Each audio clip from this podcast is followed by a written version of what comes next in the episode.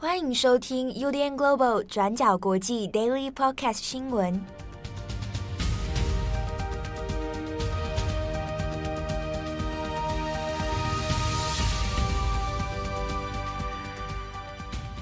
Hello，大家好，欢迎收听 UDN Global 转角国际 Daily Podcast 新闻。我是编辑七号，我是佳琪。今天是二零二一年六月十号，星期四。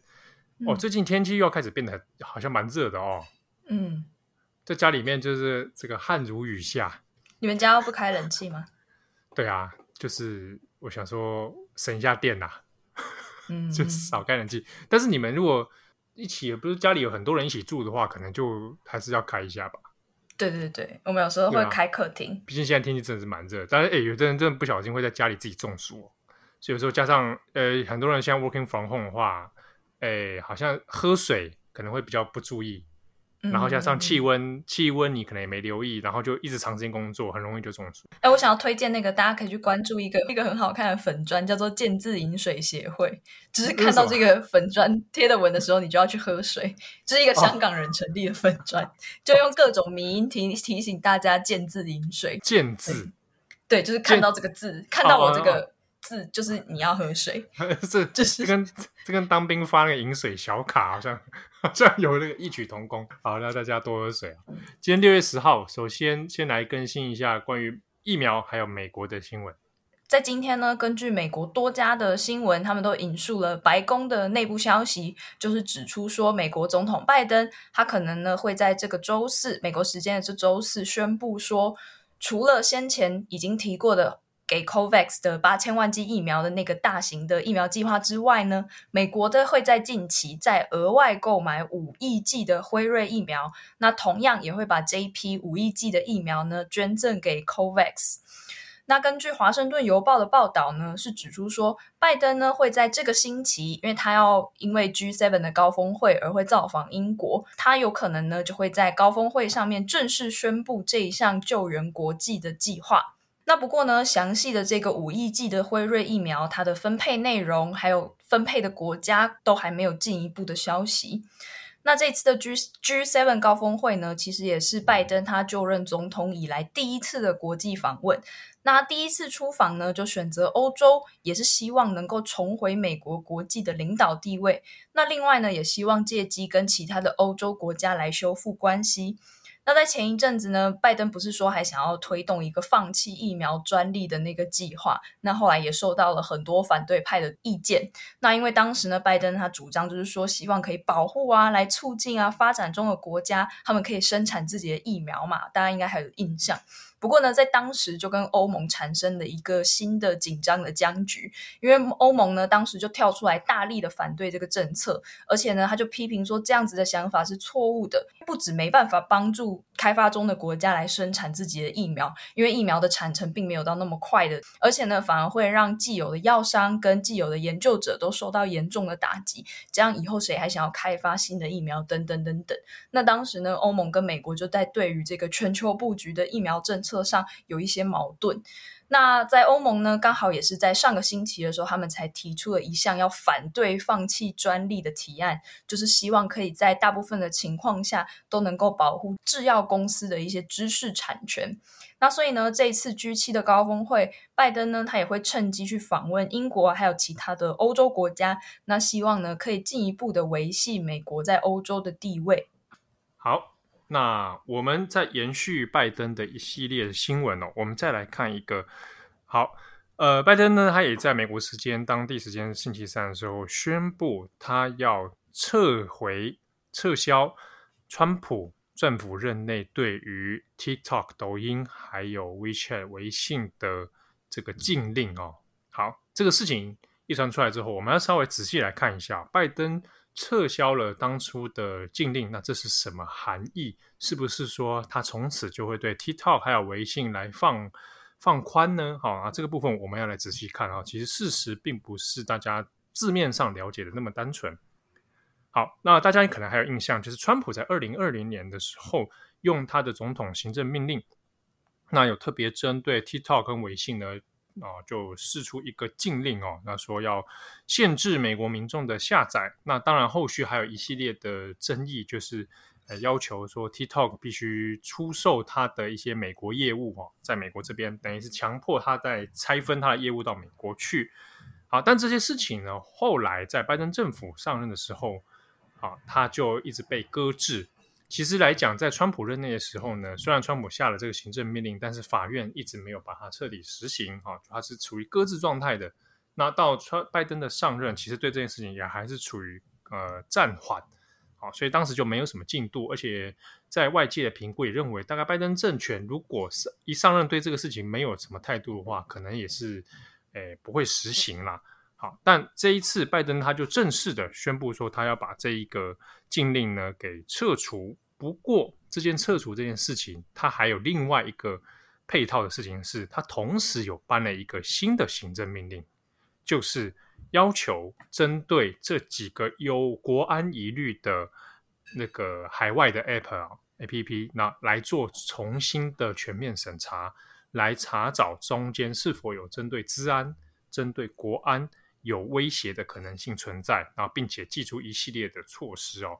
其实这一个行政命令是延续我们昨天在 Daily Podcast 讲的这一系列的这个对海外企业的措制裁措施。好，那现阶段这个呢，白宫这边有官员去跟路透社有释出一些消息哦，说这个国安审查针对 TikTok 的，其实是在拜登政权任内还要再进行扩大来检视的。好，所以并不是只有表面上。诶，拜登撤除掉川普的这个行政命令哦，实际上拜拜登自己还有一个新的行政命令要来针对这个国安的审查。不过，现在白宫内部现在拒绝提供任何的相关细节给这个外界哦，那只是说，诶，美国政府这边还是很在意治安的风险问题，那特别是在 TikTok 跟这个 WeChat 的部分哦。当然，他这边也有讲到说。呃，因为在美国内部，现在使用的人口也相当的多，尤其是在疫情以来，其实不少美国的用户的确都在使用 TikTok。那有一些因为商业的需求，也使用微信来联络中国的公司，这个的确是已经现行的状况了。那只是说中间是否存在一些资安疑虑啊？那美国要再去来查找一些具体的事证跟细节，那才做进一步的措施哦。好，那 TikTok 之前其实在美国就有。因为隐私权、资安的问题，其实有一些集体诉讼的问题哦。啊，那在这个之前呢，就有美国几个用户，他就找了律师集体去告了 TikTok，说，哎，违法的收集个人资料，然后来用他们个人资料做广告投放哦。好，那这个这个官司呢，在其实今年二月底的时候，后来是和解啊，但是是 TikTok 这个母公司字节跳动，他要。支付这个和解金哈，那那个和解金高达九千多万美元。好，那这个很微妙的是，这两天因为美国政府在针对很多像是呃不公平贸易啊，然后还有一个治安国安的问题，在做一系列的政策宣示的时候呢，TikTok 自己的这个应用程式在美国这边也稍微改了他们的隐私权政策啊，而且改的比较语气跟它的字眼是比较模糊的。那这边有特别讲到说，他们在隐私权政策里面说，啊、呃，他们会根据美国的法律的定义，那从使用者的这个资料里面去提取一些相关的，包含你的声音、你的声纹啊，包含你的容，就是你的外形这些图像记录哦，那他可能会提取一些若干的资料。好，那他们也会说，在这样的资料收集之前，啊，那会寻求这个用户的认可啊，依照法律的需求。可是这个讯息其实讲起来是非常模糊的哦，包含什么叫做根据美国法律的定义，美国的哪一个法律啊，美国哪一州的法律，这些都有会有一些差异啊。啊，那这个所谓依照法律要求，然后来提取资料，那这个都这个所谓的法律要求又是什么啊？其实就是蛮不明的。所以有一些外媒在注意到这个事情的时候，也有讲到现在的情况看起来，TikTok 当然好像表面上似乎逃过一劫啊。啊，但是未来的走向其实现在还不是很确定，所以还要看后续。在这个拜登开出的日期是一百二十天哦，一百二十天之内要针对这几个案子要提出一些相关的后续报告啊，所以我们后面还可以再做一些观察。好，那下一则呢是关于韩国的新闻。在昨天，就是六月九号的下午四点左右，在韩国的西南部光州的鹤洞这个地方，还有一个都市更新的重化区。那其中呢，就有一栋大楼，就在这个都更拆除的过程中意外倒塌。那目前为止，已经造成了至少九人死亡，八人重伤。那根据韩国媒体报道呢，这栋大楼它是有五层楼高的。那在倒塌之后，还压到了一台正在工地附近靠站停车的公车。这次所造成伤亡的这十七人，其实呢都是这台公车上的乘客。那这些人呢，在当下就立刻经过了其他人的救援，然后送往附近的医院。那现在的死亡人数是九人，那另外有八人呢，都还是在重伤观察当中。那这一次所谓鹤洞这一边的这个都市更新重化区呢，它其实是一块正方形。那区域总面积大约是十二点六万平方公尺的一个老式的公寓住宅区。那之所以要进行都更呢，是因为它在过去曾经由南韩的现代产业开发集团标下来的这个都更案。那原本预计呢是在全部拆除完成之后，要开启一个大型的造镇计划。那要把原本已经年久失修、空屋率又很高的老式的公寓改建成十九栋。那原本他们估计的新的户数会多达两万三千多户的一个高楼层的新的大厦。那根据空拍的照片资料呢，就显示说，在昨天倒塌的这个五层楼公寓是这整个都更计划里面的最后一个拆除区。那因为呢，他们是从里到外这样进行开工的，这个大楼呢刚好就是位在都更区的最外缘，那旁边呢就是大马路。所以呢，在这一次造成公安意外倒塌的时候呢，才会压到外面正在靠站停车的这个公车。那根据媒体报道，在当下呢，也有很多的目击者，其中一位呢，就是在工地对面在经营商店的一个目击者，他就说呢，他在那天下午就突然听到一个非常巨大的噪音，他就吓到赶快跑出店外。那大楼倒塌的声音呢，感觉在当时就像是地震一样，整个地面都在颤抖。那其他比较详细的问题呢，就像是说为什么会造成这一次的公安意外？那其中的细节又是什么？目前呢都还在调查当中。好，那最后一则我们来看一个新闻啊，关于日本跟中国之间的一个，诶，算是治安问题哦。好，有一个澳洲的这个资讯安全公司呢，那它本身是它叫做 Internet 二点零哦。那它本身其实是美国、加拿大，然后还有一些海外公司，包含日本、海外国家哦。这作为一个治安顾问的一个民间公司，好，那他会做一些相关调查哦。那他有一份新的调查报告，里面有特别提到了关于上海、中国上海这边有一份呃监视名单。那这份名单其实引发了也有一些。一些困惑哦，那现在在日本的一些像朝日新闻自己哈，他们有做一个呃调查报道。那这边有提到是说，呃，根据海外公司的一些掌握的资料呢，有查到一份上海市政府他们自己当局的一份名单哦。这份名单呃至少有九万多人的个人资料。好，那这九万多人资料里面，其中有包含一些细节项目，好，比如说维吾尔恐怖分子。啊，他用这样的名字，然后来做一个资料查找。那当中呢，呃，有七千多名的维吾尔族啊，被资料被掌握的，包括他的呃身家、他的姓名、哈、各个个人资料等等。那其中还有这个这七千多人里面呢，也有很多人是已经有接受过司法当局或者政府当局或者警察、公安等等啊进行这个。访问或者是调查的一些后续记录，好，但是这些记录里面呢，倒没有特别显示出有哪边特别的问题，他可能就是说，一个调查说，我怀疑你可能有问题哈，那把你抓过来问话。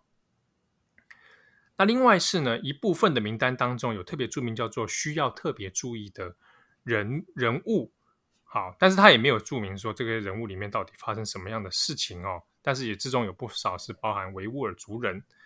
那让日本自己觉得很困惑的是，这个这一份名单里面呢，还有一个名单是出入境的护照资料。好，然后这以及延伸的这些这些出入境的人口，他们本身的姓名、职业，然后交通路径等等。结果里面呢，因为大部分是以外国人为主嘛，如果以出入境的话，结果人数最多的是日本人，八百九十五人，然后再来是美国人六百九十七人，以及韩国人六百七十三人。那日本这边困惑的是，为什么日本的人要被上海这边特别记录的人数最多？好，那根据资料里面所显示呢，可以发现说，这一些日本人大部分都是在中国或者日商这边呢，从事跟电机相关的工作哦，或者是特殊的一些大型制造业啊，或者是电子或者资讯产业等等这一些公司的职员。好，那他们被记录下来的资料，除了出入境之外，包含他们的居住所场所、他们的通勤路线。啊他们的各个个人，呃，算是基本资料等等，都有被记录下来。那日本现在对这一个是感到相当困惑的。那同时也有去主动去问上海市政府啊，当然不过当然是对方是不不便不愿评论这件事情哦。好，那此外是在这个档案里面呢，又发现说中国有特别记录一些呃在地的中国人哈、哦，那他是可能有前科的，那后后来在从事跟呃，化学相关的工作的人啊，比如说他可能是从事呃呃化学公司啊，或者跟制造爆裂物有关的公司的人，那这个人本身又有带有前科的话，那他会被列入到一个重点名单里面。那这边研判是说，他可能担心，呃，可能会在中国成为一个潜在的危险攻击分子。那这一类人呢，在上海档案局啊、上海市政府这边掌握资料里面，是他有记录到什么程度呢？包含到他通勤时期的监视器影像啊，比如说呃呃七号啊，他可能有前科，然后他现在在某个化学公司上班，结果他通勤时期经过捷运站或者经过地铁或者经过什么地方的时候的这个 camera 就把他的影像全部记录下来了，好，而且有归档列档。一个比如说专门的一个七号在这样档案，然后把他的所有记录都记录非常完整，而且是因为日本这次讨论的是说有包含到一些比较细节的生活影像，所以表示监控的程度可能是蛮高的，好，而且蛮密集的。好，但是这一份资料里面到底用途为何，以及实际上到底后续有什么样效果，以及到底说那这些所谓被列入说特别注意的人士。或者这一些日本人，他们本身又是什么样背景？是有包含到涉及什么样特别的案件吗？或者怎么样？那目前是不得而知的。